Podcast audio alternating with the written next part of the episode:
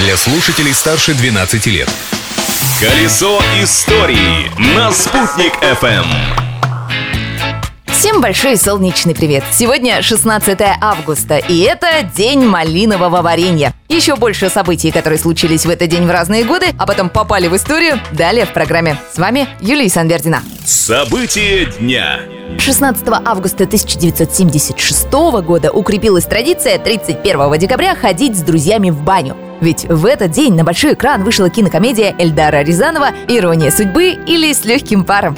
Ипполит, я должна тебе кое-что сообщить. Что? В это невозможно поверить.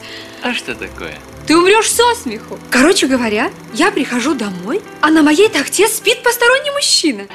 Это не было премьерой. Впервые «Иронию судьбы» Советский Союз увидел по центральному телевидению 1 января 76-го. А 16 августа у жителей СССР появилась возможность пересмотреть комедию в кинотеатре. Желающих было много, около 7 миллионов человек. Зрители обожали каждого героя этой картины, в том числе и собирательный образ главной героини Нади. Сыграла ее актриса Барбара Брыльска, озвучила ее подруга по сюжету фильма Валентина Талызина, а песню про вагончик исполнила Примадонна.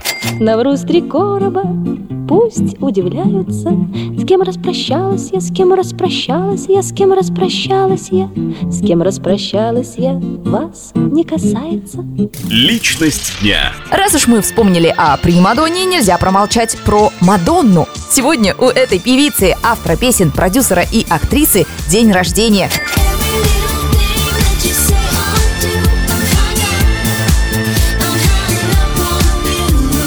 Мадонна Луиза Вероника Чекуна появилась на свет 16 августа 1958 года. Интересно, что среди ее предков замечен датский король Вальдемар II Победоносный, потомок наших российских Рюриковичей. А еще королева поп-музыки связана кровными узами с известными певицами. Дальними родственницами Мадонны являются Леди Гага и Селин Дион.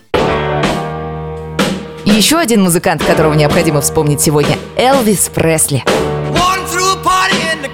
Jail. Wail.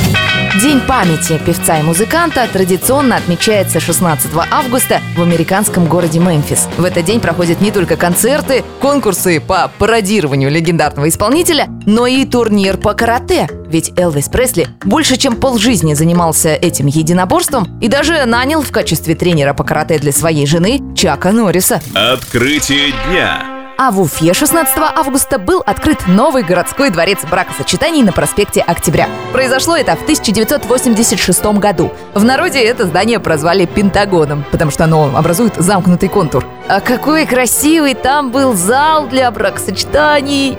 Настоящий дворец. Вот только уже много лет он закрыт на реконструкцию. Точная дата завершения которой до сих пор не озвучена. Однако административная часть ЗАГСа работает. Там можно оформить документы и получить справки. Историческую справку этой даты вам выдала Юлия Исанбердина. Завтра продолжим эту практику, так что жду вас в то же время на том же месте. Ведь жить прошлым нельзя, но помнить его необходимо.